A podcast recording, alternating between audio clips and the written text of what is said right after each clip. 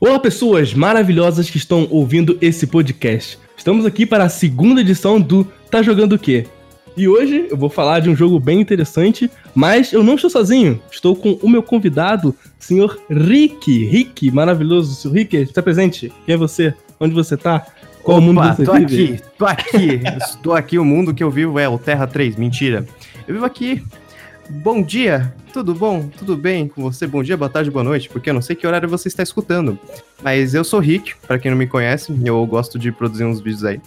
Para quem me conhece, eu também faço minhas ilustrações digitais também. Se vocês quiserem me seguir, qualquer coisa, só me procura como Rick ou HKR RKK. Mas geralmente o meu nick normalmente ou é esse ou é Rick, com H, obviamente, H-I-K pra quem não sabe. É isso aí, o cara, o cara é brabo. O cara manda arte digital e o cara também faz um conteúdo que eu admiro muito. Então, recomendo vocês acompanharem o trabalho dele, tanto na questão de arte quanto na questão de produção de vídeos. Ele é um cara que eu me inspiro muito e eu tô aqui fazendo essa rasgação de seda ao vivaço. Nossa senhora, que honra, honra. Mas eu, eu principalmente quero agradecer também pela honra de estar participando de um podcast assim, porque eu já tinha conversado com ele que participar de um podcast assim, falando de um assunto legal, que eu curto muito, para mim sempre foi uma meta que eu sempre quis fazer. E olha só, o Hayato tá realizando mais uma meta da minha vida. Olha só como esse cara é maravilhoso também. Me chama de maravilhoso, mas temos dois maravilhosos aqui. Ah, é, então é um cast maravilhoso aí, ó. Ah. Exatamente. Para todos os ouvintes com esse homem, com essa voz de veludo. Meu Deus, essa, esse começo do cast vai ser só, só amor, só amor. Só voz de veludo, assim, vamos fazer cantadas. Mentira, vamos continuar. É agora que eu revelo que a gente já passou de SMR. Meu Deus do céu. Começamos a fazer barulho de lábios do nada. é, é, essa, é, essa é a ideia, cara. Essa é a ideia. Essa é a ideia. Ai, ai, e outra ideia que não quer calar, que todo mundo tá perguntando, todo mundo quer saber, que é a pergunta que não, não para de aparecer no jornal, na televisão, no rádio, em todo lugar. E qual é essa pergunta, Rick? Nossa, essa pergunta aí eu manjo de letra. E a pergunta é: tá jogando o quê? Eu estou jogando Catherine Classic. Yeah, eu vi. Yeah, yeah, yeah, yeah, yeah, yeah, yeah, yeah. Yo, yo, you made the cancel the sheet.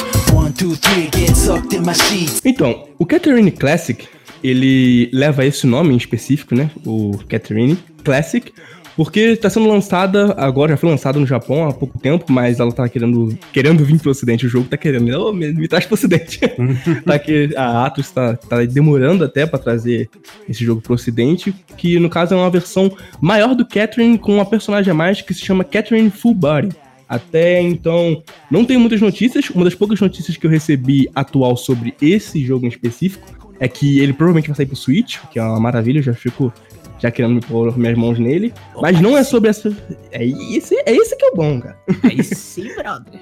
e aí, rapaz? Mas o que, é, hoje eu vou falar da versão Catherine Classic, que é uma versão para PC, quem diria, e que leva esse nome justamente por ser o jogo base que foi lançado para PlayStation 3 e Xbox 360.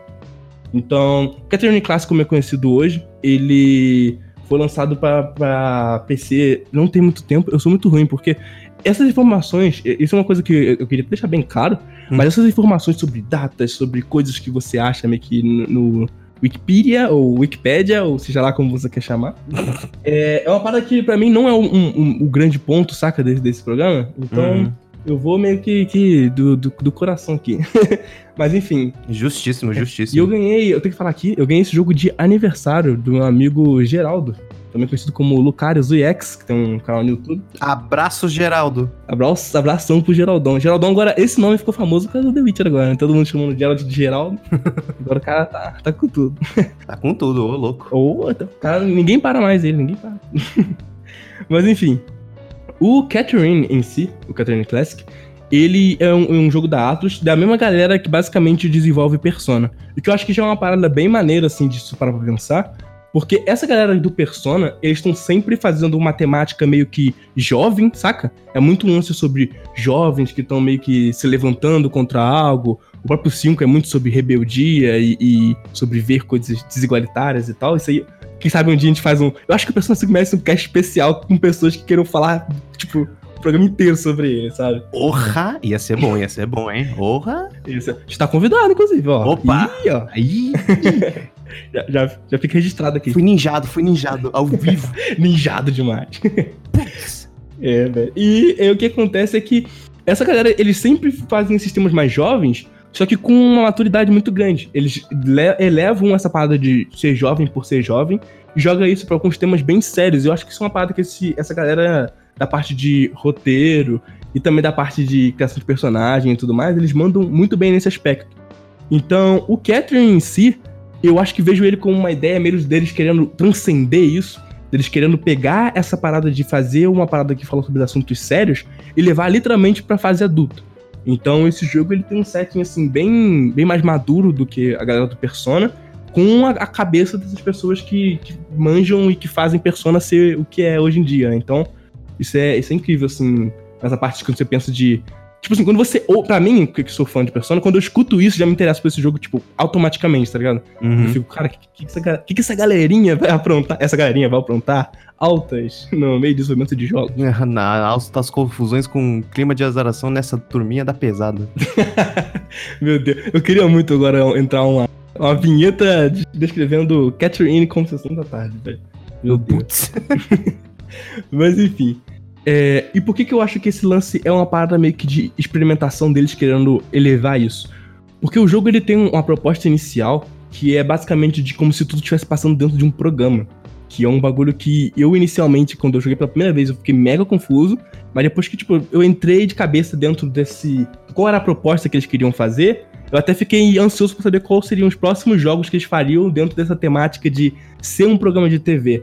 Então, o jogo começa e basicamente você vê uma moça muito estilosa. Gente, o design de personagem de, de, da galera do Persona é muito incrível. Eu gosto muito. Verdade, não posso negar, não. Pois é, mano. Tipo, a galera. Eu olho aquilo e falo, nossa, queria tanto desenhar alguma coisa assim.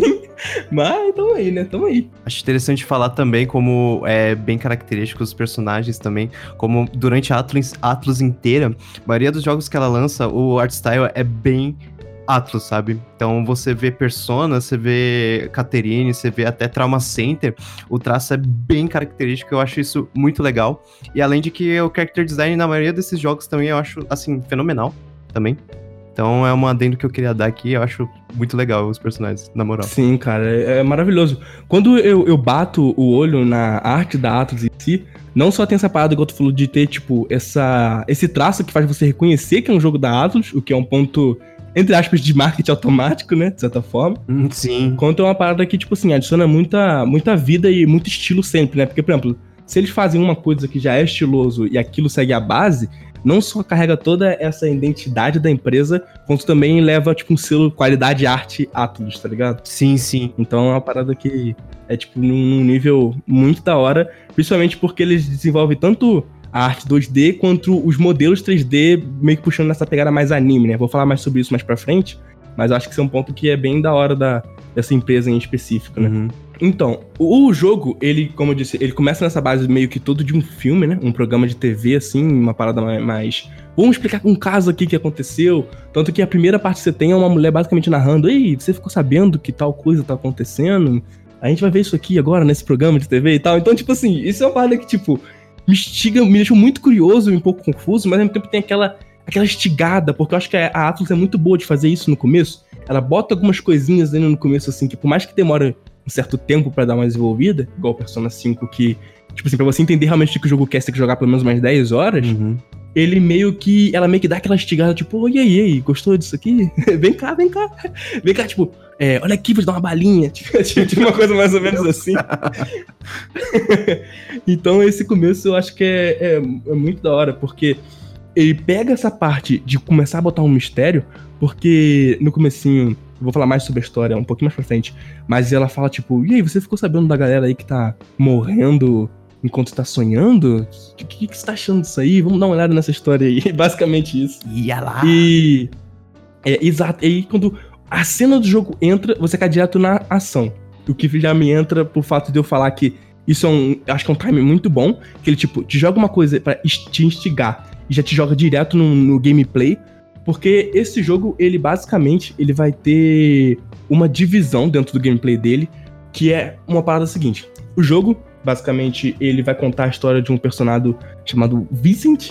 E esse Vincent, ele é um cara. Como posso dizer? Ele é um adulto meio bundão. Acho que é assim que eu posso meio que dar uma resumida no Vincent.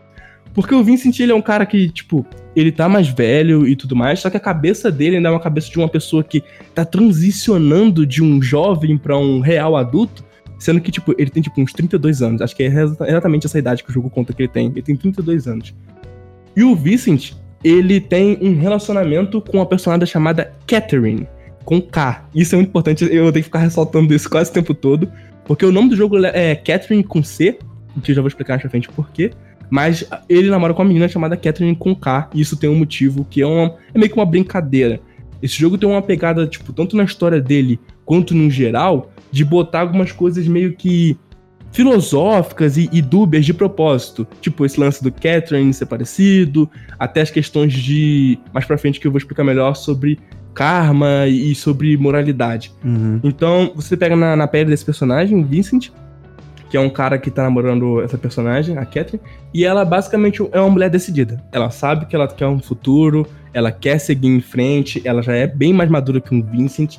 E ela tá numa pegada meio que tipo, porra, e aí, vamos, vamos casar, vamos construir uma família.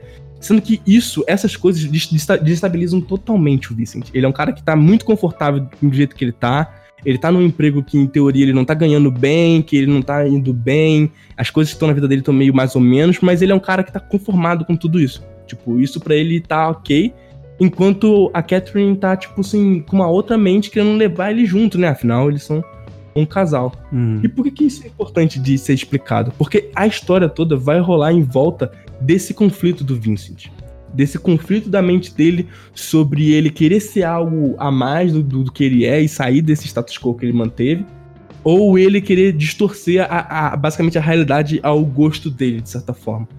O jogo, como eu disse, ele começa numa ação porque o Vincent está tendo um, um, sonho, ele está dormindo, e assim que ele dorme, ele se, ele se encontra num mundo que é basicamente a segunda parte do jogo. Por quê? Como eu dei esse setting agora, tentando explicar basicamente como é é a relação do Vincent, porque isso vai ser importante, o jogo se divide muito entre um lance bem meio que, tipo, entre aspas, visual novel, conversa, desenvolvimento de personagem, para uma parte mais estrutura de fase, onde você vai ter que fazer um jogo meio que puzzle. Então, eu gosto muito de como a Atos mistura essas coisas, porque eu sempre disse que Persona junta umas três coisas que eu gosto muito, e isso faz eu gostar muito de Persona. Hum. Tipo, Persona junta anime. É. Já começa aí. Sim, sim.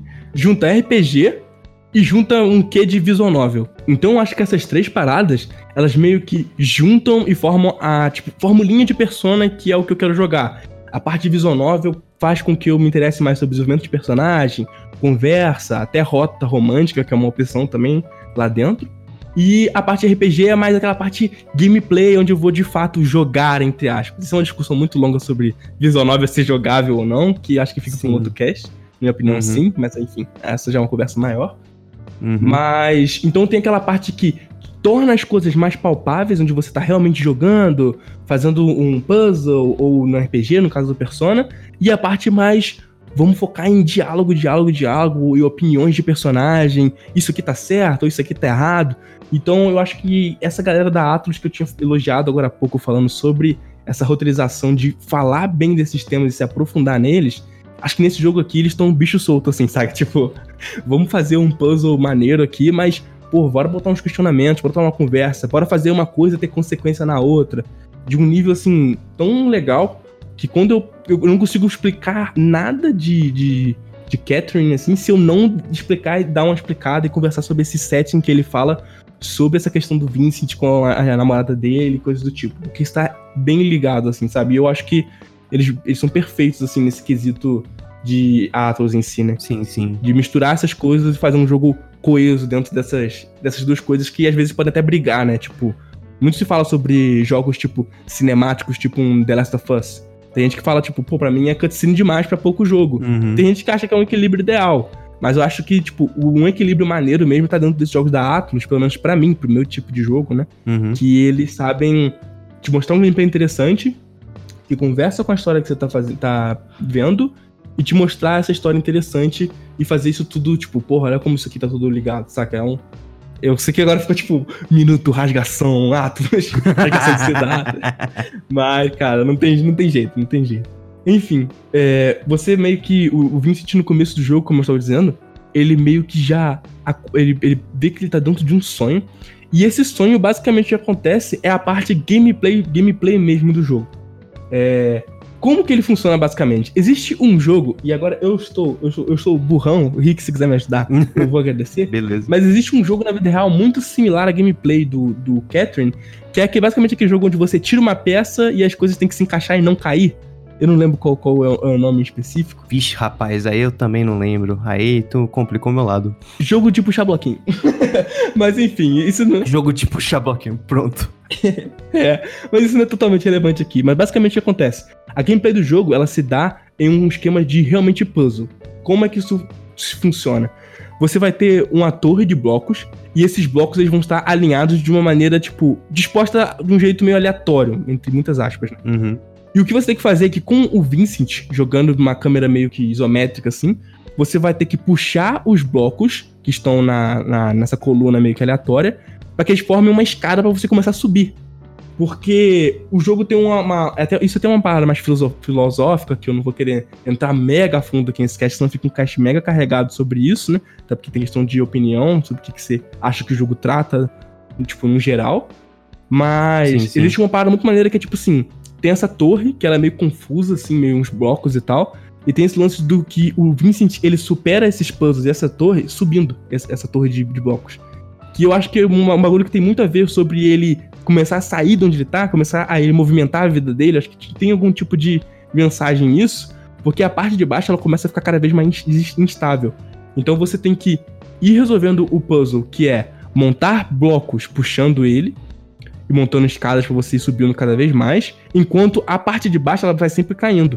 Então é um lance meio inteligência de velocidade de desenvolver um puzzle versus você cair e realmente dar um game over ou coisa do tipo, que torna as coisas, tipo assim, relativamente mais difíceis, mas no nível normal, que foi que eu joguei, nunca chega num uhum. absurdo assim muito grande. Então, acho que, até pra quem não tem muito costume com puzzle, é um bom jogo de introdução a jogos puzzle desse tipo de puxar e, puxar e empurrar, né? É até bom você comentar também que tem dificuldade nesse jogo, porque eu, eu mesmo não sabia que tinha dificuldade nesse jogo. Eu achava que era como era story driving também, a maioria do jogo. Na maioria, mas diria metade do jogo, achei que a parte do puzzle era uma dificuldade só. Mas é interessante saber que o puzzle também tem uma dificuldade diferente também, porque aí dá pra, sei lá, um cara que não manja de puzzle pode se divertir tanto quanto o cara que quer ser hardcore puzzle nesse jogo, sabe? Ah, exato, cara. E eu acho que eles mandam muito bem em, em pensar nisso. Porque tanto que quando você vai escolher o, modo de jogo, o, o, Easy, ele vem como uma coisa recomendável e do lado tem até assim, ah, essa, esse é um jogo, um modo de jogo para pessoas que querem mais aproveitar a história e não se frustrar e coisas do tipo. Então eu achei que é uma parada, tipo assim, bem, bem mostrando que, ó, tem acessibilidade pra galera que quer só ver uma boa história e realmente não tem, não é hardcore com puzzle. E tem lá o hard, que é aquele lance aquele nível, nível Atlas de bora fazer o cara suar aqui pra poder seguir em frente, tá ligado? Famoso nível asiático, né, meu? Ai, meu Deus, meu Deus, meu Deus. Eu, eu preferi falar nível Atlas. é melhor, né? Socorro.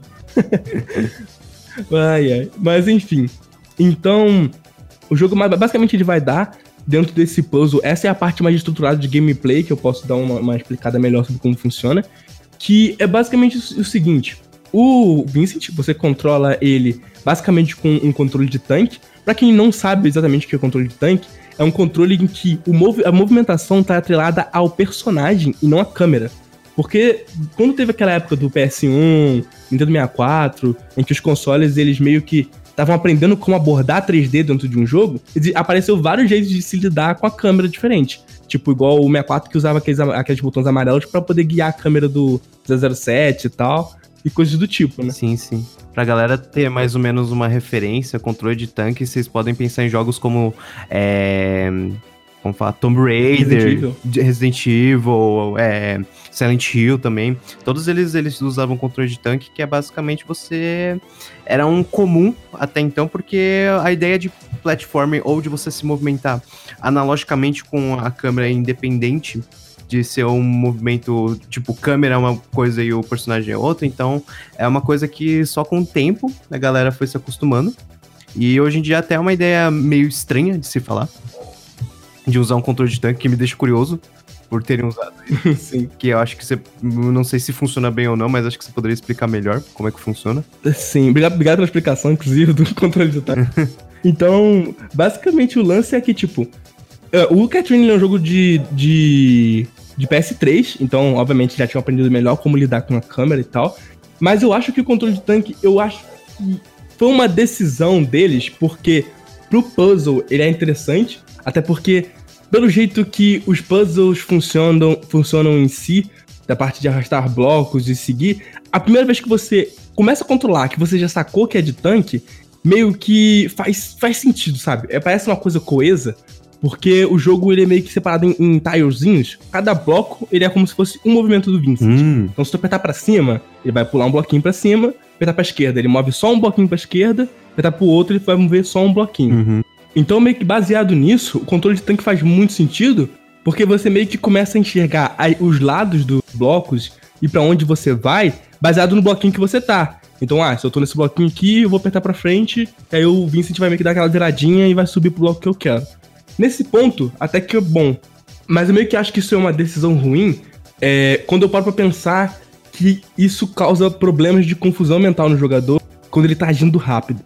Porque, obviamente, como eu disse, o jogo ele não pega, tipo assim, muito pesado na dificuldade, mas vai existir alguns momentos de tensão onde os blocos, tipo, realmente estão te fazendo quase que embaixo do teu pé, tu tem que pensar rápido para construir o puzzle. Uhum. E quando você faz um movimento meio que pro lado aonde não tem um bloco, é tipo assim, é difícil ver que explicar sem um visual, essa é uma coisa que eu tô aprendendo a fazer no podcast, mas é que você pode fazer com que um bloco ele fique pendurado, desde que ele meio que conecte na borda de outro. Esse é o passo que o jogo chama de edge. Quando você pega um bloco e você empurra ele e as beiradas dele se conectam, você forma um edge, assim você criando tipo uma escada onde a física não importa. Então se eu empurro um bloco, tipo assim, lá na ponta, eu tô empurrando um bloco para lá e tem um edge para ele fazer, uma borda, ele vai agarrar e eu posso continuar fazendo a minha escada dali. Então, tipo assim, você realmente começa a fazer quase que um, um uma torre mais torta do que ela já é, puxando os blocos e fazendo edges diferentes pra você meio que subir e fazer a escada do seu jeito. Tanto que, tipo assim, tem gente que você, se você abrir até um speedrun, que em teoria as pessoas fazem das, as coisas da maneira mais prática possível, você consegue ver pessoas montando os blocos e edges diferentes. Porque, tipo, é meio que a técnica que a pessoa adaptou para ela fazer as coisas mais rápido. Então é um bagulho que é bem interessante de ver speedrun desse jogo em específico. Por causa dessa mecânica de edge que tem, né? Maneiro, maneiro. É muito da hora. Mas qual que é o problema disso? Quando uma parada tá em edge, ou ela tem uma borda que tá vazada, se você apertar para baixo, o Vincent agarra na borda. Ele agarra a mãozinha na borda e você pode meio que passar pro lado, como se ele tivesse meio que. Uma coisa meio Homem-Aranha, só que agarrando na bordinha. Então ele meio que vai pro ladinho e ele consegue subir em uma outra parte do, do mapa. Então, se eu tenho um bloco, eu tenho uma parede, mas do, entre dois blocos de diferença eu tenho uma abertura, eu posso fazer com que ele caia em, num vão e vou andando de ladinho até chegar naquela parte e daí eu subo. É muito difícil, é muito difícil explicar isso sem, sem mostrar algo, mas basicamente pensa que é esse lance meio do fã, meio Homem-Aranha, ele tem que ficar agarradinho na parede, indo pro ladinho ou, ou subindo, assim. É meio confuso mesmo para falar sobre isso, porque é basicamente imaginar o setup de, sei lá, Gilbert com, sei lá, física de quase Jenga, enquanto o cara tá quase imitando o Homem-Aranha porque ele anda pelos ladinhos do bloquinho. Exato. Então, você pensa que é um bagulho mais tipo, que ele tem que se pendurar para ele passar de uma parte que ele não consegue, que tá tudo fechado. Então, acho que o jeito mais fácil de resumir isso é assim. Só que acontece? Quando o Vince está segurando nessa borda, se você apertar a direção que ele tá enquanto ele tá segurando, exemplo, eu tô segurando é, a parte esquerda da bordinha. Se eu apertar a esquerda, ele solta. Porque é meio que como se você estivesse apertando para trás dele. E, tipo, isso é muito bugado. Tipo, é muito difícil de explicar. Mas o controle de tanque faz com que as coisas que você tá vendo, a visão que você tá tendo, é contrária a guiar o Vincent bem. Então, quando você, tipo assim, tá agarrado, você fala, ah, ok, vou pra esquerda, que aí ele vai dar meio que uma giradinha. Aí ele vai, tipo, se solta. Eita. Ou você fala assim, não, vou pra, pra trás, que aí o Vincent vai dar uma ajustada aqui. Ele vai, se solta. Então, existem vários momentos, principalmente quando você tá de costa pra câmera, em que você vai apertar o botão errado e o Vincent vai se jogar. Então, eu não sei se essa foi a melhor escolha possível, que por mais que ela traduza bem essa parte dos blocos serem tiles onde o Vincent vai pisar, ela meio que faz com que o jogador fica fique levemente confuso, principalmente em, em situações de pressão.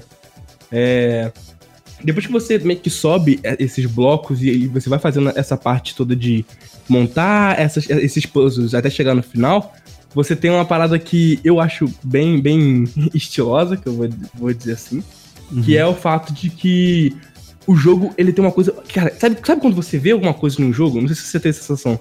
Você fala assim, cara, isso aqui tava claramente descrito com uma coisa de game design, muito, muito game design. Ah, sim, sim, sim. Tô ligado, tô ligado. Que, é, e para mim, eu vejo isso nesse jogo, que é o sino.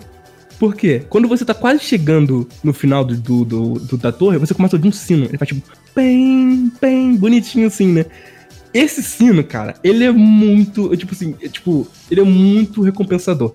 Porque às vezes você tá subindo uma torre que é relativamente difícil, e eu vou chegar mais lá, mas tem situações onde o seu único problema não é a torre cair, eu vou, chegar, eu vou explicar sobre isso. Uhum. Mas quando você ouve aquele sino, você tanto fica mais na ansiedade de você puxar os blocos e querer subir, porque você sabe que você tá pertinho do final, quanto você fica, nossa, cara, consegui, cheguei lá, tá ligado? Finalmente tô, tô muito perto, saca? Uhum. Então é uma parada que, tipo assim, muito documento de design. Bote um, o som do sino para que o jogador saiba que chega no próximo do final. Tipo, aí fica, tem, eu, meu Deus, é agora! Isso é, isso é maravilhoso demais, velho. Muito dessa, dessa parte aqui, desses pequenos detalhes que o jogo tem que, na minha opinião, acrescentam muito o jogo, né? Sim, sim. Tipo, depois que você termina a fase, que você chega no topo dos blocos, você meio que toca o sino que você tava ouvindo, então já é um feedback também bem legal, assim, depois que você ouviu ele, sabia que tava chegando perto. E o jogo tem um lance que é tipo assim, que é muito Platinum Games barra baioneta, que é aquela parada de, de dar nota pras fases, assim. Eu sei que isso não, não é a parada que eles inventaram, mas é uma parada que ficou muito na minha cabeça, assim, de tipo. A baioneta depende dos combos e do quão bem eu joguei, quão bonito foi e qual o tempo que eu fiz, que eu vou ganhar uma nota no final. Esse jogo tem exatamente isso. Você tem uma nota que vai se basear em algumas coisas. No caso, até onde eu sei, ela se baseia em qual foi a velocidade que você conseguiu subir a torre, em quantos combos de subida você fez, que foi uma coisa que eu não expliquei, mas basicamente quando o Vincent ele tá subindo da torre, você vai ganhando meio que uma barrinha de combo, tipo esses jogos meio que baioneta mesmo, onde você no baioneta você tá acertando os golpes e realmente combando e você vai ganhando pontos de combo, uhum. mas aqui nesse jogo você tá subindo mais rápido e fazendo as coisas mais rápido. Então, se subo um bloco, subo outro, depois subo outro, ele vai, tipo, subindo uma barrinha e realmente mantendo uma carguinha bem, bem estilo Dave McCry, Bayonetta e coisas do tipo assim, onde quando você faz uma sequência de combo, existe uma barrinha que ela vai diminuindo, e se você conseguir fazer mais uma, ela enche de novo. Então, é uma parada que, tipo, ela tá ali só por causa da nota, não é um bagulho que você precisa se preocupar se você tá jogando num nível bem casual, não se importa com a nota final e coisas do tipo. Tipo, que é o meu caso, eu nunca fui muito aficionado nesse lance de nota e tal. Que até porque eu sou uma pessoa que eu fico muito triste com essas notas, velho. Tipo. porque eu faço assim, caraca, nesse estágio aqui, nessa fase que eu fui bom, fui bem demais, nossa, maravilhoso, rei dos puzzles. Aí vai lá, bronze. Eu, como assim? então é um bagulho que eu sempre fico frustrado. Bayonetta é a mesma coisa. Caraca, chutei a cara de todo mundo. Nossa, cheguei a mãe de 10 personagens. Fiz várias coisas, cheguei no final. Bronze. Eu, como assim? Isso foi uma piada é aquela, é aquela mesma sensação de quando você tá, tipo, sei lá, qualquer tarefa ou qualquer fase da sua vida que você tá, descobre um negócio, você fala, porra, descobri esse negócio aqui, eu sei fazer muito bem, meu Deus do céu, eu sou muito bom nisso. Aí chegar lá, você quebra a cara. Quando você vê a, a outras pessoas fazendo a mesma coisa e muito melhor, você fica tipo, Oh, puxa. Oh, é. puxa. Tô, tô de boa no meu. Porque, porque, porque que tem problema, né? Normal isso aí, normal isso aí. É normal aprender isso aí. é uma agulha, é um sentimento bem, bem assim mesmo, cara. Chega a ser bizarro. com parecido é, velho. Sim. Mas, enfim, mas você tá aí, né? Pra essa galera que gosta dessa parte de competitividade e de achievements, né? É um, um, ponto bem interessante eles terem colocado essa parada da nota, até porque instiga com que a pessoa repita a fase, né? Que é uma coisa que ela possa, pode fazer, que é repetir esses estágios, porque o jogo tem uma estrutura muito de fase mesmo. Ele tem uns puzzles separadinhos em, em fase, tipo fase 1, fase 2 e por aí vai. E elas meio que são intercaladas com a parte história. Geralmente, você joga uma fase e você, enfim, segue aquela parte toda estruturada nesse puzzle que eu expliquei. E aí, depois que a, a fase termina, o Vincent acorda do sonho, porque eu estava explicando no começo que o Vincent, ele. É, a parte que você joga do jogo, que é puzzle, é dentro do sonho do Vincent. E aí, quando ele acorda, você joga uma parte mais vida real, onde vai ter aquela que eu disse que, que ele que discute mais sobre as questões da história, as questões da moralidade, coisas do tipo. Então, acho que o jogo manda muito bem nesse balanço. E como ele aborda a parte dessa história dele específica? Ele tem, é, se eu não me engano, duas maneiras principais de abordar. Uma delas são cenas animadas, cenas animizão mesmo, que são muito da hora. Eu gosto muito dessa Sim. parte da, da Atlas também, que eles mandam umas cenas anime foda que tu fala, caraca, tipo, quero, quero os ver esse anime. Manja, os caras manjam, velho. Sim, quero muito ver esse anime. Aí eles lançam anime de Persona, eu não quero ver esse anime. Não, mentira. Isso aí já é outro ponto. Mas o lance é que essa parte da, da, dessa divisão da Atos, ou não sei se é uma terceirizada, né? Posso estar falando besteira aqui. Essa parte realmente não. Até onde eu sei é Atos. Então, né? Eles mandam muito bem nessa Nossa. parte de mesclar essas cenas anime, assim, que, que são bem interessantes. Então o jogo ele aborda a história dessas duas maneiras. Diretamente com as partes de anime, onde você tá só assistindo, né, e vendo a história rolar. Inclusive tem uma cutscene maravilhosa no começo de uma conversa do Vincent e da Catherine, que serve para explicar basicamente tudo isso que eu expliquei sobre ele ser inseguro, ser bundão, e ela ser decidida e querer ir pra frente. Porque é uma conversa muito boa que os dois têm, onde o Vincent tá tipo assim, boiando e, e, meio que frustrado, meio nervoso, suando, e ela só tá tipo falando com ele, cara, eu acho que a gente tinha que seguir em frente aí e tal. Minha mãe fica me perguntando quando a gente vai se casar. E aí ele fica, tipo, casar? Tipo, que tá, porra, porra é essa? tipo, o Vincent é muito bundão. Ele é, ele, é, ele é realmente um personagem muito bundão.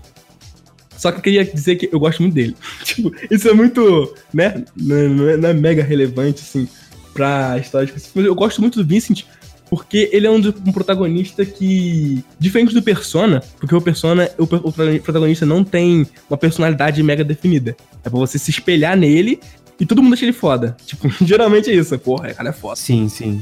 É. No. No. Catherine, o Vincent, ele é alguém que já tem alguns pensamentos, já age de, algumas, de certas maneiras.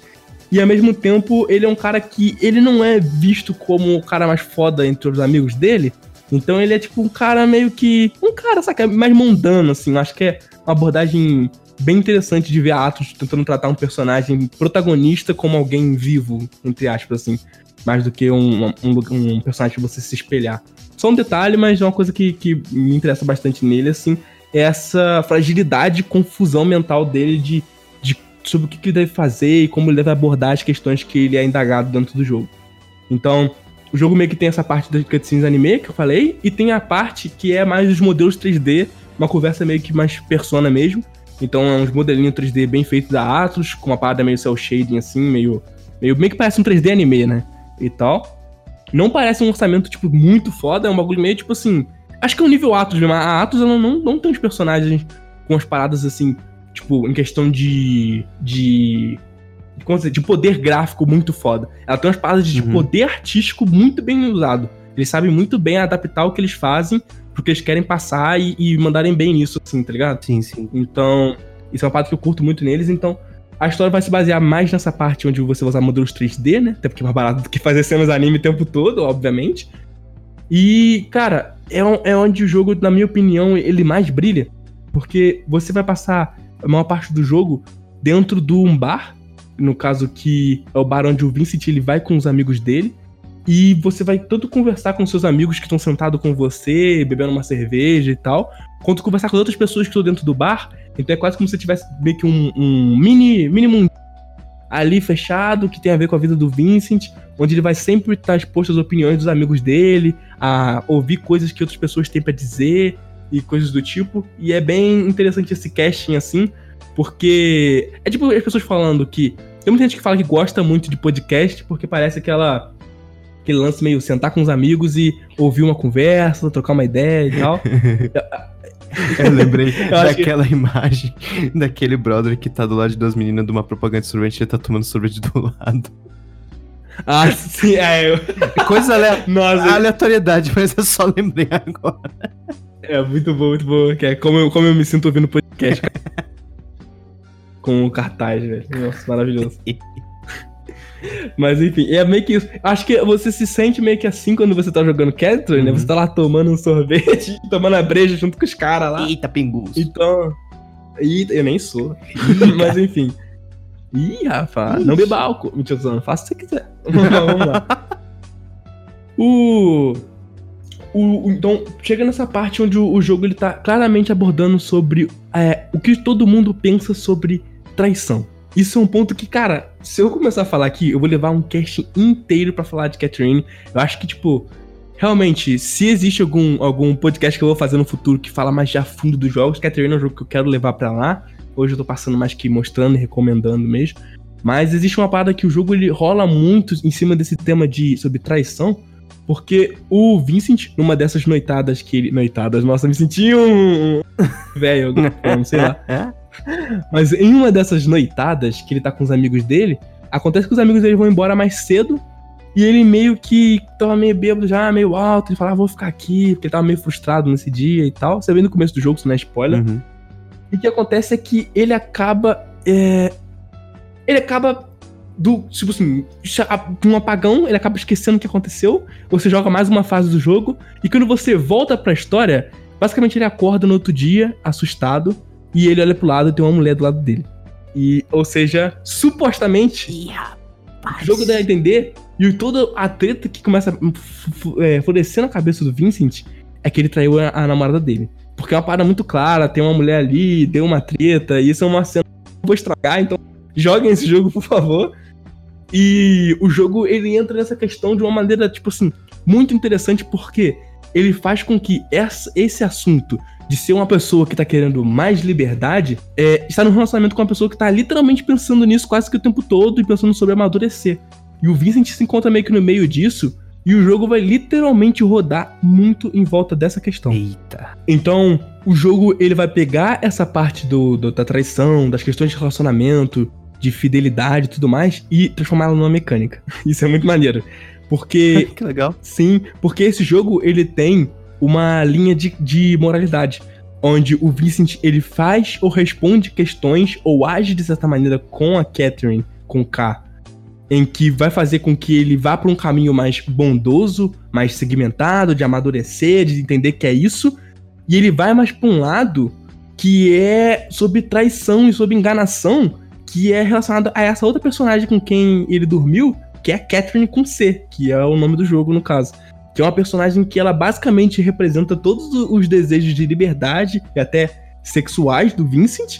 E tá ali aparecendo na vida dele como um furacão. É uma coisa inusitada, uma coisa tipo. De uma pessoa que, vamos dizer assim, que tá querendo mais esse negócio de, ah, negócio tudo casual e de seguir a vida e, e que eu tenho 32 anos, mas não, não, quero casar e tal. Que é o que tudo que uma pessoa assim queria, que aparecesse uma pessoa espontânea na vida dela ou algo do tipo. Então o jogo vai seguir, tipo, você quer seguir por um caminho onde você entende que amadurecer é o ponto certo? Ou você quer, tipo assim, realmente meter o louco, tá ligado? De, de realmente falar que, tipo.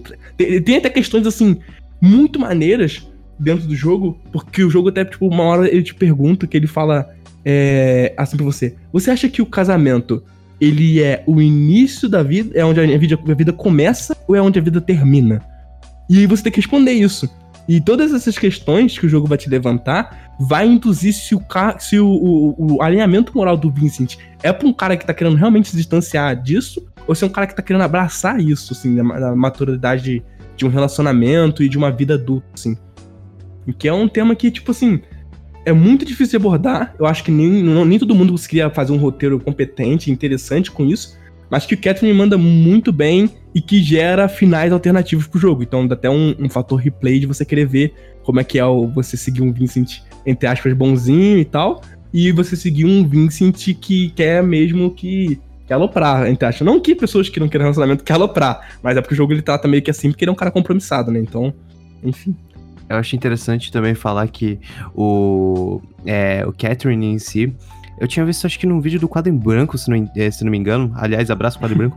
É, que sobre o jogo mesmo, falar sobre esse assunto de uma maneira tão delicada num jogo que é consideravelmente um público jovem adulto. Uhum. Isso são assuntos assim que são muito maduros de você tratar no jogo, enquanto a Catherine com K, ela representa basicamente o status quo de um casamento super estabilizado, de uma pessoa que vai crescer, a família, dois filhos e um cachorro, etc e tal, e vai seguindo a vida assim. E essa maturidade que a pessoa tem para lidar com esse tipo de, vamos dizer, é, esse estigma social que a pessoa tem e ela pode escolher, optar e é, seguir isso. Ou também, como você disse, ele optar por ser uma pessoa mais livre, sabe? Uma coisa mais casual, mais espontânea, mais, algo mais liberto na visão dele. Tanto que é, é, é engraçado como contrasta. Tem uma linha de diálogo que eu acho interessante comparar, que no começo do jogo, a Catherine com K, ela fala assim, tipo, ela deixa claro que casamento é uma coisa que ela quer bastante. Enquanto a Catherine com C, ela tem uma linha de diálogo e caramba, os casamentos só foi feito pra gente. É, é uma coisa eu acho tão desnecessária. Acho que a pessoa devia viver livre, não viver assim no, no meio de uma coisa que tem que ser tão formal, sabe? E é muito legal também porque esse tipo de assunto trazer para uma pessoa é muito legal para ela mesma refletir o que, que ela acha certo, o que, que ela acha errado. E esse jogo funciona muito bem para essa limiar para a pessoa souber essa experiência assim de uma maneira assim muito legal, sabe?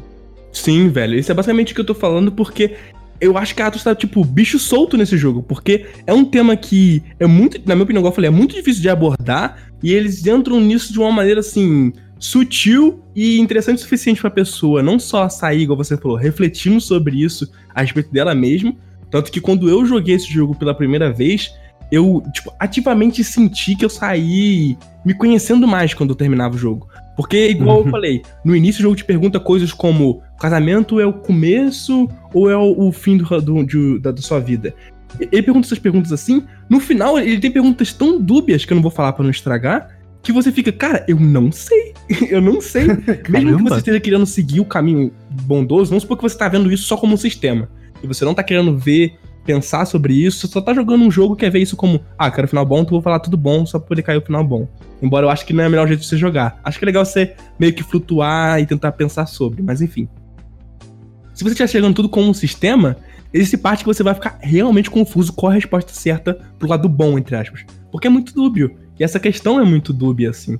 E, pô, pensar que um, um, um jogo, igual você falou, que é focado pra um público, tipo, jovem adulto, tá falando sobre esses pontos e pode fazer tu levantar um questionamento tão grande, é uma parada que, tipo assim, por si só já seria um jogo que eu acharia incrível. Quando ele pega isso, mescla tudo que ele quer dizer com essa parte de puzzle, gameplay e tudo mais, é um, um, conjunto perfeito, assim, que é um jogo que eu levo muito no meu coração desde que eu joguei ele pela primeira vez. Tipo, lá no 360, foi meu primeiro contato com ele, embora eu não tinha fechado uhum. na época. Que eu fico pensando, cara, que esse é um, um, um tipo de jogo que toda pessoa que, tipo assim, deveria jogar. Tanta pessoa que não tem muito interesse em puzzle, mas que quer, enfim, participar de uma história, fazer escolhas e ver o caminho funcionar, tanto que tem lá o, o nível fácil. Quanto uma pessoa que gosta muito da parte de sistema, que tem o puzzle lá, que é bom o suficiente, é interessante, na minha opinião, e, enfim, tem um modo difícil para quem quer essa, essa experiência, e acaba meio que levando como bônus a história. É um jogo que, tipo assim, eu recomendo totalmente, porque é uma parada que eu pensando como um todo, é um jogo que, sei lá, cara, ele se sustenta em tudo que ele quer fazer e as falhas dele são tão mínimas assim que quando eu vou parar pra pensar, tipo, são coisas supérfluas perto dentro do produto que ele, que ele se tornou, dentro da coisa que ele é, pelo menos dentro da minha mente, né? Obviamente que esse programa aqui ele é muito pessoal, né? Tipo, quando você fala o que você achou, o que você tá jogando, não tem como você excluir a parte da sua opinião tipo, do, do coração. Nossa, virou shonen agora. Mas, porque, tipo assim, é a sua experiência, o que você achou em específico, que é uma parada que era um ponto para mim quando eu criei esse programa, cara. Então, tipo, o Catherine, ele é um jogo que, tipo, eu realmente recomendo demais. Igual eu falei, tem muitas coisas que eu posso falar mais sobre ele aqui, mas é uma parada que vai levar um, um, um tempo muito, muito maior, muito sinistro.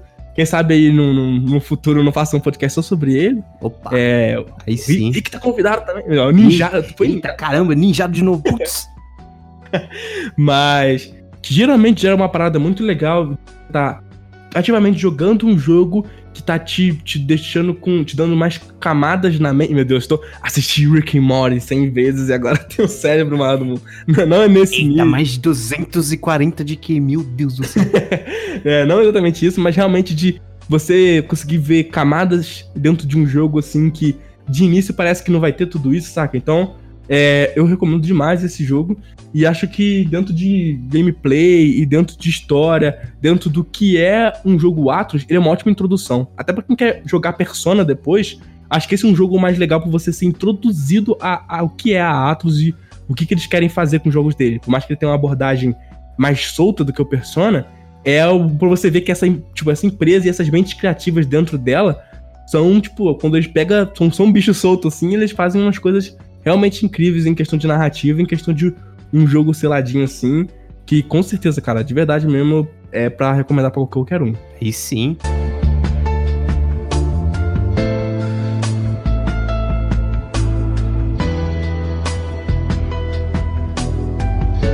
Bem, dito tudo isso sobre esse jogo maravilhoso, chegou a hora de fazer aquela pergunta pro Rick. E aí, tá jogando o quê? E o jogo que eu tô jogando, o nome dele é Crystal Crisis.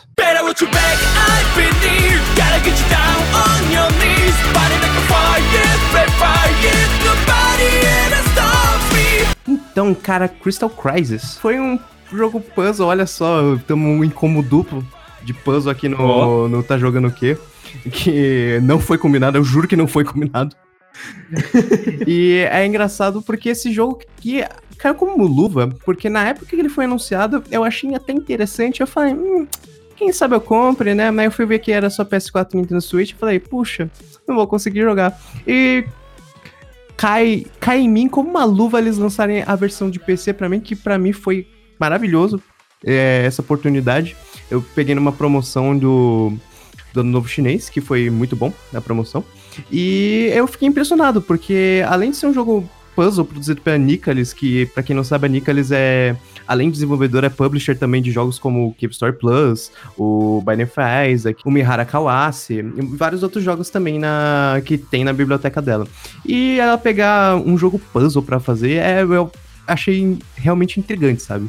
E dito isso, é interessante também porque ela aproveitou de ser a Nicalis que tá por trás da, do desenvolvimento do jogo para usar as próprias IPs dela, que é a, as marcas dela, com os personagens desse jogo. Então a gente vê, como disse, vários personagens de Cave Story, como o próprio Quote, que é o personagem que você joga no Cave Story, a Curly, que é a garota que também aparece lá no Cave Story. Tem também outros personagens, a própria, a própria Kawase, do Umihara Kawase também aparece, o Isaac do Bind of Isaac, que é também interessante citar. Eu acho que, para mim, que tô bem fora desse universo em si, foi uma das coisas que mais chamou a minha atenção nesse jogo quando eu bati o olho nele, porque acho que a, a uma das artworks mais conhecidas desse jogo, assim, é uma que tem, tipo, toda essa galera junto numa arte, tipo, bonitaça Sim. e tal. Então, isso é um grande chamariz, tanto para poder, acho que popularizar o jogo em si, mas pra chamar uma galera que às vezes nem tá tão ligada nessa empresa, mas conhece algum jogo que eles publicaram, coisa do tipo, que, enfim, chama a galera e faz com que a galera se interesse nesse jogo específico deles, que é um ponto que tá bem fora da minha, da, da minha zona de conforto de jo jogos. Então, fico muito feliz que você trouxe esse jogo aí. Sim, sim. É realmente muito legal. E eu. E também tem personagens. É, para mim foi uma surpresa do caramba ter visto o Astro Boy e o Blackjack no, no roster, né? Do, dos personagens, porque, caramba, é o, basicamente o Astro Boy. Eu acho que todo mundo conhece. Blackjack talvez nem tanto. Mas como eles são, eles são criação basicamente do Osamu Tezuka, que para quem não sabe, ele é basicamente considerado o pai dos mangás. E ele tem bastante sucesso nas costas, como Kimba, o Leão Branco, o próprio Astro Boy, a Princesa e os Cavaleiros, tem vários outros. E até uns anos atrás, eu lembro que ele, o, as obras do Osamu Tezuka, como ele faleceu, o Maurício de Souza, olha só que coisa estranha, é, é tentou fazer um collab dos personagens do Osamu Tezuka na, nas histórias do, da Turma da Mônica Jovem. E eu acho que foi em 2013, 2014, que também é interessante citar. É, mano, eu lembro de alguma coisa assim, de ter visto o Astro Boy na revista da Mônica, mas nem sabia qual era desse crossover, não. E dito tudo isso, com uma vasta gama de personagens e falar que é um jogo puzzle, assim, é engraçado. Mas, curiosamente, o sistema de puzzle dele é literalmente igual ao Super Puzzle Fighter. Pra quem não sabe, o Super Puzzle Fighter era uma série spin-off de Street Fighter, que é puzzle, basicamente, que funciona da exata mesma maneira, sabe? Então, assim, para quem não sabe como funciona mais ou menos, ba basicamente você sempre cai blocos de dois quadradinhos. Esses quadradinhos têm variações de quatro cores. Então, vamos dizer, vamos supor que eu tenho vermelho, azul, amarelo, verde. E você vai juntando os bloquinhos. As, sempre que tiver uma casa adjacente, ele vai se juntar, obviamente. E quando. E tem outro tipo de peça também que tem as, as, outras quatro cores, que são os cristais. Esses cristais, quando você junta com a cor respectiva do próprio cristal, por exemplo, eu juntei os quadrados azuis com o cristal, todos esses quadrados azuis que estão interconectados é, de forma consecutiva, elas estouram de uma vez só. E é basicamente isso o jogo. Você estoura, envia blocos pro outro personagem. Basicamente coisa típica de jogos puzzles de você estourar e enviar pro seu inimigo. Um, tipo um Tetris Versus, né? Uma parada assim. Puyo Puyo e tal, né? Sim, sim. Coisa bem assim mesmo. Eu também quero explicar também que tem uma coisinha que dá um. enaltece essa, o diferencial, para não falar que ele é só uma cópia de Super Puzzle Fighter, que é o Burstability. Basicamente, todos os personagens que tem no roster do, do jogo puzzle, basicamente todos eles têm um poder é, individual. Cada um deles tendo um poder defensivo e um poder ofensivo poder defensivo normalmente ajuda com os blocos que você tá em campo, ou seja, destruindo, substituindo ou ajudando a estourar eles. E os ofensivos normalmente vão atrapalhar o seu inimigo, ou seja, mandando mais peças ou transformando as peças em peças que vão te atrapalhar ou fazendo girar as suas peças, etc tal. E vai indo assim. E como cada personagem tem sua própria burst ability, é interessante você jogar com todo mundo para ver quem você se consegue lidar mais, consegue lidar menos, ver qual habilidade comba melhor com o seu estilo de gameplay. E eu acho que isso é muito interessante para dar um twist na mecânica de puzzle, porque você não fica preso a só, tipo, ah, o cara que é bonzão vai sempre ganhar de mim. Mas se você tiver essa burst ability, você pode tentar virar o jogo, que é um. Acho que é um modo legal para você balancear pra galera do caso entre o casual e o hardcore. E eu, para mim, acho que é um main feature, basicamente. E para mim é muito bom o Burst Ability. Essa parte, assim, de ter toda essa mecânica que tá, torna as coisas mais hardcore, me faz perguntar se existe algum tipo de. Eu não sei, estamos perguntando aqui mesmo. Existe algum tipo de online nesse jogo que faz com que essas coisas tenham um nível de estratégia muito maior do que lutar contra uma IA, por exemplo? Sim, sim, existe um modo online sim no jogo. Infelizmente eu vou dizer para vocês que o modo online tá infelizmente morto, mas assim, nada impede de vocês pegarem um uma partida online, convidarem e jogarem um, um versus. Tanto que esse jogo, curiosamente, tinha até um modo ranqueado, que você tinha uma melhor de 10 para você ser definido no seu ranking.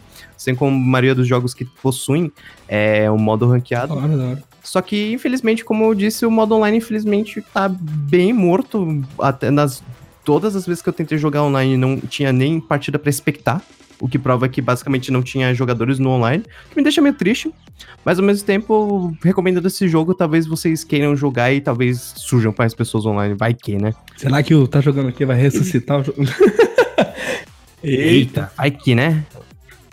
E é engraçado dizer que também, já emendando, como você citou que eu, do online eu falei do modo online, também existem outros modos também dentro do jogo que tem o modo história, que eu acho curioso um jogo puzzle ter modo história, mas acho super bem-vindo.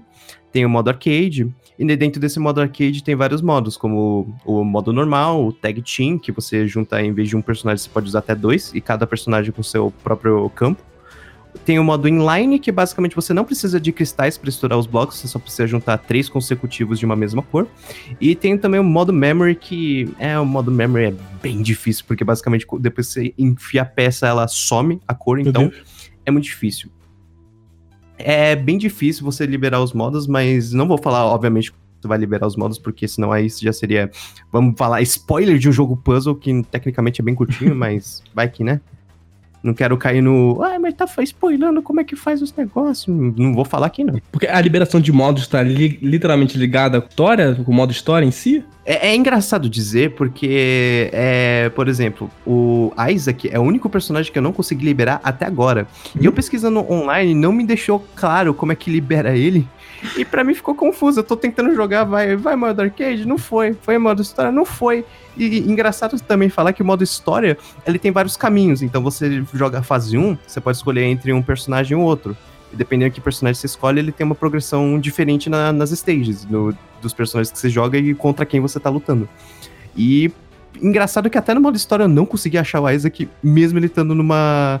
na cutscene inicial do jogo, que é a abertura, tipo, nossa, ele tá no, na abertura, ele tá lutando junto com a gente. Não, eu não consegui jogar com ele até agora. Eita, velho. Tu acha que não é uma parada do tipo. Ele não é DLC, né? Ele tá no jogo base, igual tu falou, ele aparece na entrada. Sim. Será que rola uma parada de tipo, você tem que comprar o, o, o jogo original e aí vem? É, é engraçado Porque eu pesquisando online, mais ou menos, nem, nem no online ficou claro como é que a galera liberou a Isaac. Tem gente que falou, ah, liberou a Isaac mó facinho. Tem gente que fala, putz, levei mó tempo. Eu fiquei tipo, ok. Uma, uma hora eu libero, enquanto eu estiver jogando, uma hora eu descubro. Mas é isso aí, velho. Fora ele, tu desbloqueou, desblo não desbloqueou algum ou ele realmente é só, só ele? Só ele. Pior que foi só ele que eu fiquei travado pra, pra destravar. Porque eu, todo, todo o resto pra mim foi desbloqueando assim conforme eu fui jogando assim normalzinho. Foi tranquilo. E, tu, e uma pergunta que eu tinha pra fazer quando tu levantou esse jogo em si era sobre já tinha interesse nesses personagens e tal, ou tipo, alguns deles tu só foi conhecer nesse jogo em específico? Porque o Smash Bros. Cara, em si, ele tem essa parada, tipo, tem gente que fala, pô, conheceu o Capitão Falcon e o próprio NES no, no primeiro Smash Bros. que teve, pra depois se interessar pelas franquias deles separadamente. Esse jogo, ele é um bom jogo desse, que apresenta novas franquias, assim, que tu dá vontade de tu querer saber de onde vem aquele cara, ou tu já conhecia esse setting, assim, muito bem? Cara, é até difícil falar para você, porque, honestamente, eu conhecia pouco pouquíssimos personagens dessa roster, honestamente falando. No máximo que eu conhecia, que era mais ou menos underground, da Nicalis, era a Kawase, do Mihara Kawase. Mas eu nunca vi tanto jogo a fundo. Mas, por exemplo, existem personagens como a Solange, do Code of Princess, que eu particularmente não joguei. Tem o Thompson, do Temple of the Dead, que eu também não, nunca joguei tem o Aban do 1001 Spikes, que eu também não conheço, e tem, tipo, personagens assim, de títulos que eu falo, de onde veio, sabe? Mas é justamente por isso que me deu a curiosidade de ver mais sobre a Nicholas, porque eu descobri que também eu, eu mal sabia que a Nicholas tinha tanta série de jogo que ela já tinha publicado, o que é interessante para mim porque é, é legal para eu dar uma olhadinha atrás. E os personagens que eu mais conhecia mesmo eram o, o Coach, a Curly, o Astro Boy, Blackjack talvez e o Isaac mesmo, que são os joguinhos mais popularzinhos, porque Cave Story é um indie bem famoso, né? Embora hoje em dia ele seja da, da Nicholas, os direitos. E o Astro Boy e o Blackjack, obviamente, porque eu já era familiarizado com as obras do Osamu Tezuka, então eu reconheci eles de forma bem fácil. E o Binding of Isaac também é um roguelike bem famoso, né? Que é basicamente um dos standards de um roguelike indie. Sim, sim. Que é bem popularzinho. Mas assim, fora isso, a maioria dos personagens, assim, para mim, é bem desconhecido, honestamente falando. E algum deles, assim, pelos, pelos poderes do Burst que eles tinham e coisas do tipo, te chama a atenção pra querer, tipo, sei lá, jogar o jogo deles ou, sei lá, igual eu te falei, o jogo não, não, não, não se importa muito em fazer isso específico, tipo Smash e tal. Olha, eles não. Os poderes, eu vou ser bem honesto, eles não tematizam tanto de acordo com a própria série ou personagem. No máximo é sobre a animação que tá acontecendo. Por exemplo, a Curly, ela tem a armazinha dela, que é a metralhadorzinha dela. E quando ela usa o ofensivo dela, ela começa a tirar no outro personagem, assim. Gente, no, o joguinho é infantil, calma, não, não tá sangrando ninguém, ela faz um. e ela vai lá um e aí ela, ela quebra os bloquinhos, enquanto o cara fica tipo, ah, tá levantando, não. E basicamente isso, sabe? Mas, assim, diretamente influenciar em como o, o Burst é mostrado, infelizmente não é mostrado assim. Eu acho que vem mais de o próprio visual do personagem, você ficar curioso pelos personagens, porque, por exemplo, existem personagens que ainda não têm um título na Nicalis. Pode ser que sejam personagens que podem ser anunciados ou não. E é até engraçado falar, um fun fact, que tem um personagem chamado Johnny Turbo. E esse Johnny Turbo, rapaz, ele é um, um personagem super obscuríssimo na, na fandom de videogames, porque ele é, é tipo, cara, tu tem que ser aqueles nerd para conhecer o Johnny Turbo, porque ele é um, um mascote ganhou comics que eram para uhum. divulgar um jogo do Turbo Graphics 16, cara. Meu pai do céu, eu, não fazia ideia, é, nunca ouvi falar nesse. É engraçado como também o Johnny Turbo, como ele é o, o, personagem que você libera se você terminar o tutorial, e ele mesmo fala isso. É engraçado como ele também fica se achando, tipo, ah, eu sou eu sou um personagem mó legal. Se você liberar, se você terminar esse tutorial, você vai liberar o melhor personagem. Eu mesmo, tipo. E ele lá se achando isso de já. Isso como ele tem bastante diálogo, já descreve bastante do personagem dele, sabe? Entendi, entendi. Eu não sabia que tinha essa parte onde a galera tava ativamente trocando essa ideia, assim, com, com um jogador, coisa do tipo. Achei maneiro. Acho que o Johnny Turbo é o único que tem um contato maior, porque ele é o cara que explica o tutorialzinho para você, como é que joga, etc e tal. Ah, Mas é, é, interessante falar também que todo, todo jogo tem voice acting, todos os personagens têm seus voice actors, então todo mundo é, é tem sua voz original. É, então todo mundo tem clipe de voz, todo mundo fala no meio do jogo, então é bem legal também que o jogo é, tem é, voz. pros personagens, então eles não são mudos. É um ponto meio fora da curva, assim, quando tu para pra pensar nesse tipo de jogo, pelo menos do que eu conheço, assim, né? Sim, sim, verdade. Bom, a gente. Eu vou entrar agora explicando mais ou menos o modo história. Que o modo história é o modo principal, que eu acho que creio que muita gente vai começar jogando o modo história. Ele não é muito complicado, ele só envolve os cristais vermelhos que aparecem no Cave Story. Basicamente, ele fala que o poder de quem conquistar os cristais vermelhos vai poder fazer o que quiser e etc e tal. e o Adventure Mode dele, como eu falei, ele é um modo aventura de estágios e você pode escolher os personagens, mas me lembra bastante também um Adventure Mode do Smash Bros. Melee, sabe? Que você vai passando cenários conforme o personagem que você vai pegando, etc e tal. Até me lembra um pouquinho do Ultimate, que conforme o personagem que você pega, a sua rota é diferente. Da hora. Pra cada um, então você não pega uma rota igual com todo mundo. E o jogo te dá essas escolhas. Mesmo, tipo, o, a primeira fase mesmo te dá a escolha de dois personagens, dependendo desses personagens, pode dar a escolha de mais outros personagens. E depender. Todos eles desencadeiam no mesmo final, não se preocupe, não é um jogo de múltiplos finais. Então, é, não precisa, precisa, se preocupar com isso, mas é interessante você ver cada rota e as linhas de diálogo que cada um fala, porque é interessante você jogar com todo mundo no modo história. E essa parte do, do modo história em si, um lance meio visual novel, que tem tipo o face set deles e eles vão conversando, ou tem algumas cutscenes assim, desenhadas ou coisa do tipo. Eu fiquei bem curioso, na real, porque o trailer ele tem umas paradas de arte assim que eu achei bem, bem estiloso, bem da hora. Fiquei curioso sobre esse modo história, que pra mim é novidade, na real. É engraçado falar porque, na verdade, o modo história é bem direto na hora de tratar sobre o enredo, porque ele basicamente toca a mesma vinhetinha antes da abertura, que é o que quem tiver todo quem tiver o poder dos cristais vermelhos vai conseguir fazer tudo, etc e tal. Ele encerra, depois ele dá uma descrição básica, lá mostra uma ilhazinha, que é o, o cenário que você vai jogar, e depois ele fala mais ou menos tipo, ah, vai, o herói tal se encontra com tal tal personagem e esses personagens vão é, tentar lutar pelo cristal vermelho que está naquele lugar. Quando você clica para iniciar a fase, eles dão uma linha de diálogo rapidinho porque basicamente eles usam da linha de diálogo que acontece quando você começa um jogo normal. Que basicamente o personagem tem uma introduçãozinha, tipo, ah, ele aparece, faz uma animaçãozinha, faz uma fala, e depois passa o outro personagem, faz a animaçãozinha, faz a fala, etc e tal. Ele aproveita um pouquinho disso e estende isso mais um pouquinho só para dar um, um, contexto de diálogo, sabe? Por exemplo, nossa, você tá querendo conquistar o cristal vermelho? Eu também estou. Aí aparece outro personagem, eu vou conquistar o cristal vermelho primeiro. Aí ah. começa o jogo normal. É uma parada meio que jogo Ele de luta, não... assim, né? Que o personagem fala uma paradinha sim, no começo. Sim. Da hora, da hora, gostei. É verdade, é bem parecido com um jogo de luta que não é tão story driving, é só uma frase curta só para dar um contexto de um fundo com seu personagem, mas é bem isso.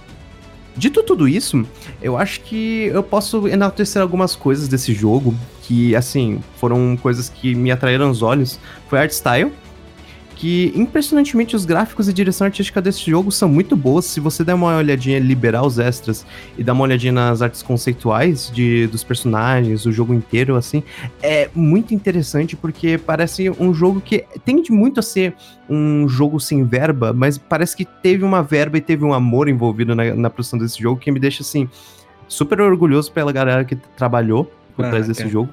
E, e, os gráficos também são incrivelmente muito bons. E para quem tem um PC mais lentinho, ele também funciona muito bem. Tem configurações muito boas para você é, funcionar no PC até mais fraquinho.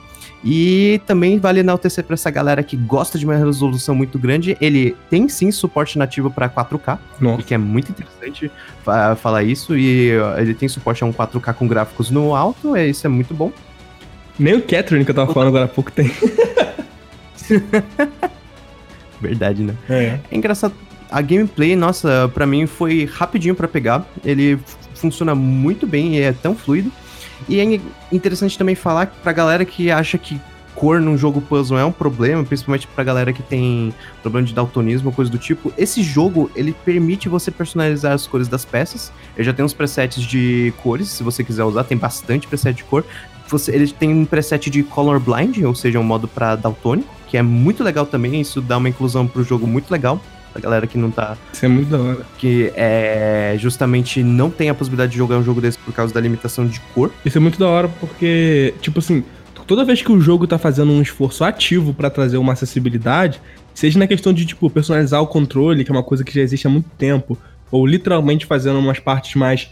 Tanto de, de ter um modo mais acessível de jogo, como o Catherine que eu tava falando, que é pra quem quer mais aproveitar a história, até a galera que tá realmente, tipo assim, conseguindo ver esses jogos com cores e que tem essa importância, assim, tipo Wargroove, onde tem um jogo de estratégia que também se liga nisso, de fazer esse modo acessível pra gente, pra pessoas daltônicas, e também trazer uma parada de personalização de cor maior. Porque de repente a pessoa tem casos e casos, né? Ela pode, tipo, ser sensível a exatamente uma cor e a outra não, e coisas do tipo, né? Sim, Então, sim. a maneira quando o jogo deixa isso aberto, assim, é uma parada que. É aquele detalhezinho que, tipo. Que pelo menos, tipo assim, quem, quem tá mais ignorante, quem não pensa muito nisso, porque às vezes não tem esse problema, não, não, não tem esse carinho, mas igual tu falou, o jogo parece que tem tanto esse cuidado, né, em criar um modo como esse, como parece que tem um carinho na criação dele, igual tu falou aí, né? Sim, sim. É, eu acho interessante mesmo é, esse tipo de inclusão, porque não, não é raro a gente que não tem uma opção colorblind hoje em dia em jogos, e às vezes, em vez de eles darem realmente uma paleta de cores onde pessoas com daltonismo vão se dar melhor, eles literalmente simulam a visão de um daltônico, seja, independente do o espectro de daltonismo que a pessoa tem. Uhum. Que eu acho, honestamente, uma coisa meio ruim. É, parece meio, meio meio só tá ali por, pra tá, né? Não, não, não parece ter esse mesmo carinho. Sim, sim. E uma terceira coisa que eu também queria falar, que pra enaltecer também, pra encerrar essa parte de enaltecer coisas que me impressionaram sobre o jogo, é soundtrack. Meu Deus do céu, como a soundtrack é boa pra caramba pra um jogo puzzle. Porque um jogo puzzle, normalmente, você espera música mais calma, ou musiquinhas mais tranquilinhas, umas musiquinhas que não precisam ser tão marcantes, sabe?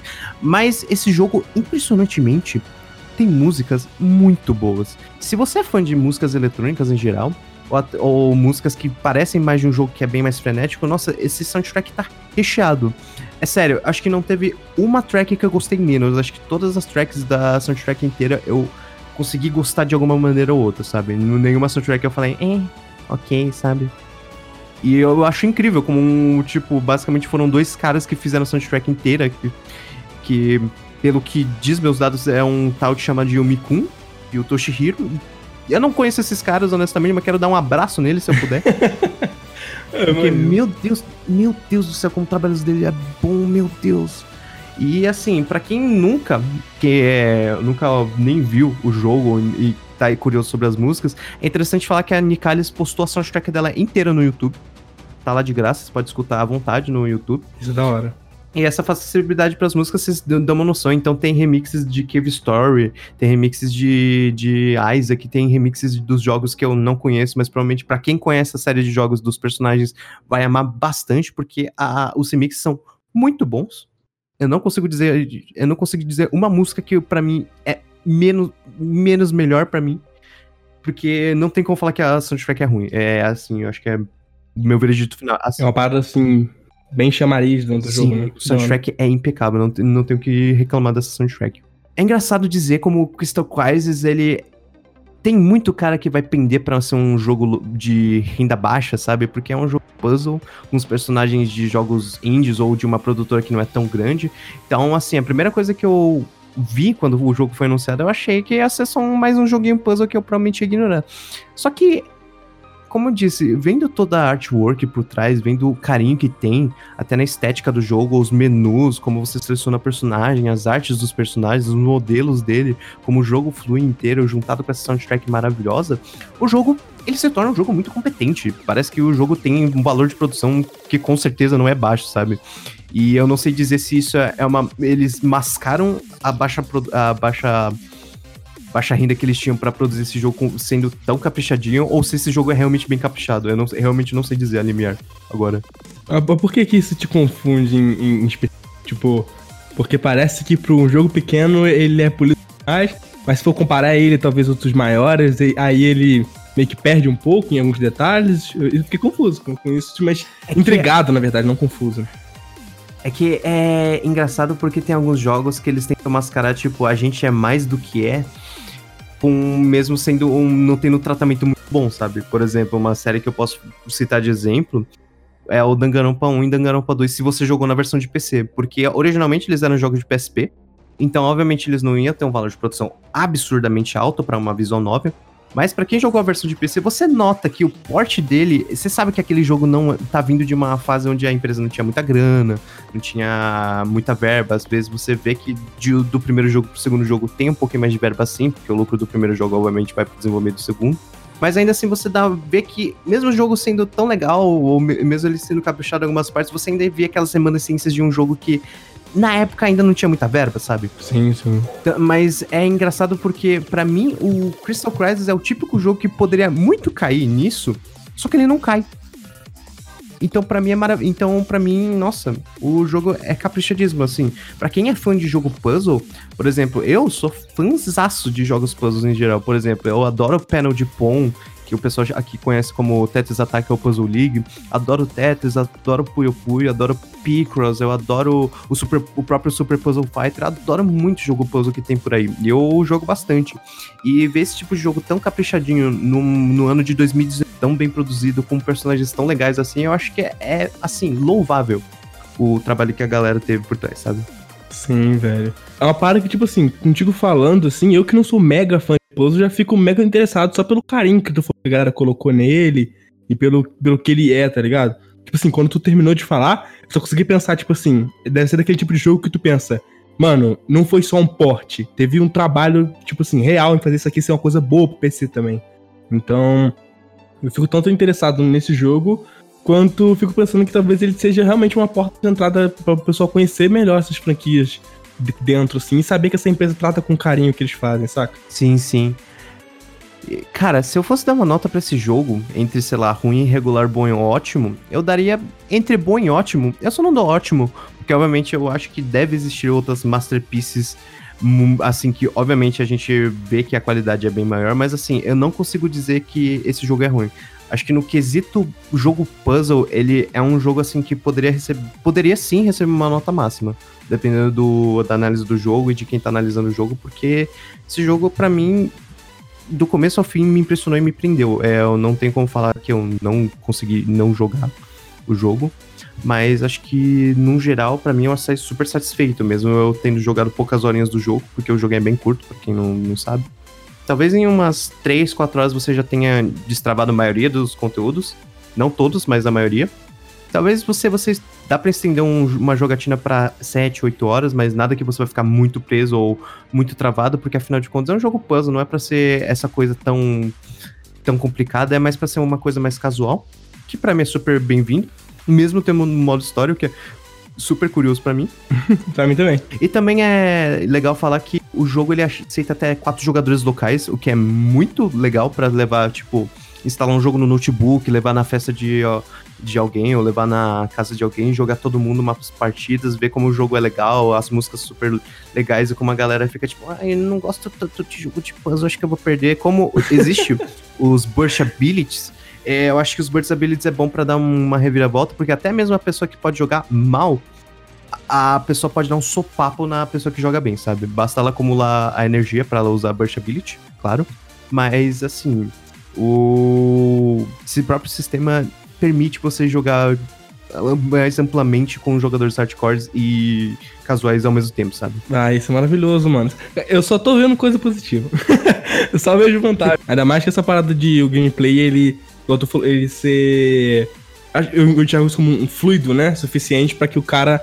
Se você vai jogar com um cara que é pilhadaço, não tem problema. Se a pessoa quiser jogar com ele, ela pode, de repente, até ganhar dele, assim. Isso é uma parada que é difícil de balancear, cara. Eu Sim. tô ficando realmente surpreso em, em, em pensar desse jogo, assim, como essa parada.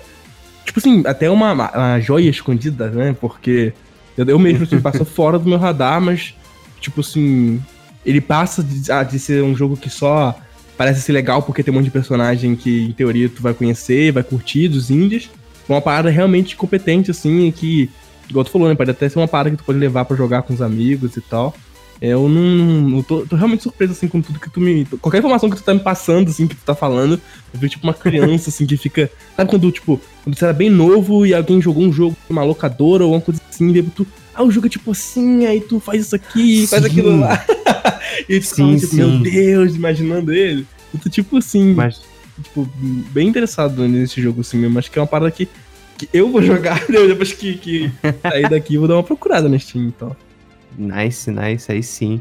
É engraçado porque, assim, obviamente, do jeito que eu falo, até parece que a pessoa vai ganhar um. Ah, vai dar um insta-win se usar Burst Ability. Não, obviamente, se a pessoa jogar muito bem, ela tem maior chance de ganhar, mas eu, o que eu digo é que, tipo, dá uma chance pra essa galera que é mais casual de não perder nos primeiros 10 segundos, para mim já é algo que já vale bastante, sabe? Uhum, sim. E acho que, cara, isso daí é um jogão. Acho que é recomendadíssimo para amante de puzzle, principalmente para amante de puzzle que tá esperando um jogo moderno, que não teve. Honestamente, não, não vi um lançamento muito grande de um jogo moderno puzzle, assim, ultimamente. Mas ele é um, um jogo, assim, ótimo para quem gosta de puzzle, até para aquele que não conhece muito do gênero, mas quer dar uma visitadinha no gênero para ver como é. E começar com esse jogo aqui é basicamente uma. Um, começar com um pé direito para mim, basicamente, porque o jogo é muito bom. Você começar a, um gênero com um jogo muito bom é legal para você ter uma limiar de ver os próximos jogos puzzles que você vai jogar, sabe? Uhum, total. E eu quero também enaltecer que esses jogos estão disponíveis no Switch, na, no PS4 e na Steam. E na Steam eu posso falar para vocês que o jogo não, não é um absurdo de cara, é 38 reais, não é a coisa mais acessível do mundo, mas é palpável para o bolso da maioria da galera. E como a Steam tá direto também com promoção, então dá, obviamente você vai conseguir uma promoção e arranjar ele mais barato.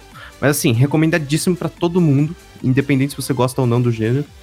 E acho que é, é isso que eu tenho para falar de Crystal Crisis. Mas e aí, Hayato, o que, que, tu achou de tudo, depois de tudo que eu falei sobre esse jogo? O que, que tu acha? Você tem expectativa do jogo? Você quer ir sem expectativa para se surpreender? Como é que você tá agora? Cara, eu ouvindo sobre esse jogo, igual eu te falei, eu me sinto aquela criança que tá ouvindo um amigo descrever um jogo que parece que vai te agradar muito e tu fica bem que, meu Deus, tipo, eu quero jogar essa parada. Vou ficar muito de olho, né? Tanto nesse jogo quanto talvez estar nessa empresa depois de, de tu, de, tu, falar aqui sobre esse carinho que eles tiveram e tudo mais. E tipo assim, cara, eu acho que o maneiro de trazer jogos assim pra esse programa que aqui as pessoas ficam também sabendo do jogo, sabendo da existência dele e quem sabe até dando uma chance.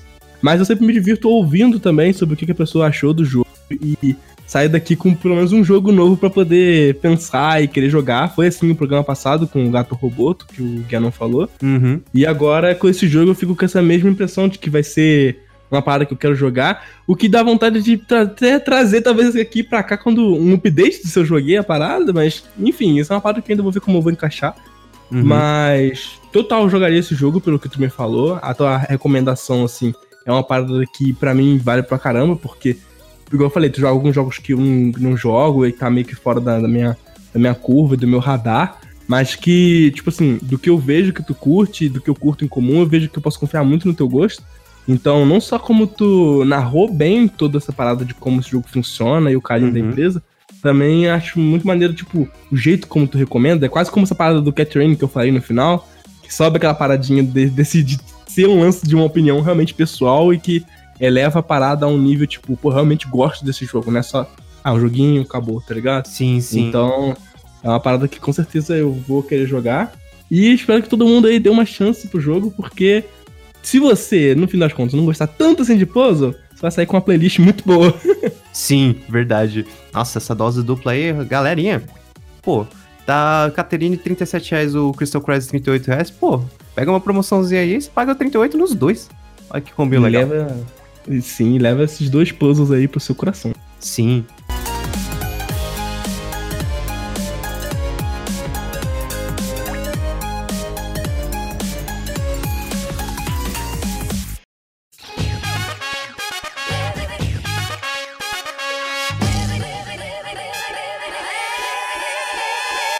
Então é isso, pessoal. A gente falou desses dois jogos puzzle maravilhosos aí. Pude receber o Rick aqui na, na, na minha casa, no meu podcast, não tá na minha casa. Não tô na sua casa, tá, tá, tá, malucão, velho? Oxi. aí pude receber ele aqui no, no, no quadro, no podcast, fiquei muito feliz. Espero que ele volte mais vezes, não fuja de mim. Opa. Ele vai ser ninjado, convidado para vários programas aí. Opa, só bora, velho, só bora. E queria agradecer a todo mundo que chegou até aqui, que ouviu e que curtiu o podcast, tá sempre apoiando. Esse é o segundo episódio. Lembrando que esse é um podcast mensal, então você vai ouvir esse podcast e o próximo só no mês que vem. Mas não fiquem tristes, podem ouvir e reouvir esse, porque o primeiro programa tem gente que falou que escutou mais de uma vez. Então uhum. pode escutar e procurar os jogos que a gente recomendou aí. Não esqueça também de procurar o Rick, as redes sociais do Rick, provavelmente tá aí no link desse post. Ou procurar o canal dele para ver os conteúdos maravilhosos que ele produz ver as artes dele. Não sei mais o que ele vai deixar comigo aí, se ele vai deixar o Twitter lá pra vocês encher o saco. Não sei se ele vai, mas se não deixar, galera, aí. assim, principal me segue no Twitter, não precisa ir no Twitter, vocês podem encontrar o resto dos meus links, mas o meu meu Twitter é basicamente HKR underline ARKK, que é basicamente meu nome sem, sem as vogais, exceto a primeira vogal do meu sobrenome. Mas enfim, detalhes à parte. Se vocês quiserem ficar antenados mais ou menos no que eu costumo fazer, no que eu falo, ou nas besteiras que eu retuito, os memes que eu adoro retweetar, gente do céu, meme eu amo. É só me seguir lá no Twitter não tem problema não. Qualquer coisa, eu mando os links pro Rayato, mas principalmente me segue no Twitter, não tem problema não. Vai lá. E é só, só abraçar e chamar ele para bater umas partidas de jogos plus aí, que ele vai acabar com todo mundo. Ih, acusei, acusei aqui, agora vai ter que ganhar. Você é louco, Battle Royale com a galera que me segue, vixe Maria. Socorro, eu nem jogo Battle Royale. Tá aí, né? Obrigadão pela visita, cara, obrigadão pela ajuda aí, por participar do programa. E vamos que vamos, pessoal. Uma boa semana para todo mundo. E considerações finais, Chique. Bonito, manda um beijo. Cara, um é...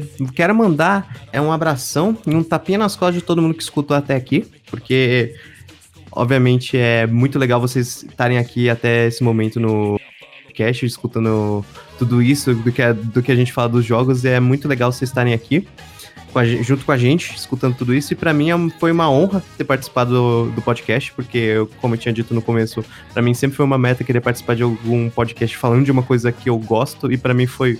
Mais, caiu mais do que uma luva o Hayato me convidando esse tipo de coisa. Então, para mim, uma honra. Muito obrigado, assim. E é isso aí, galerinha do Zap, papau. o cara fala um negócio mano. Ele termina falando galera do Zap. Galerinha do Zap, Zap, meu, me manda memes de sexta-feira.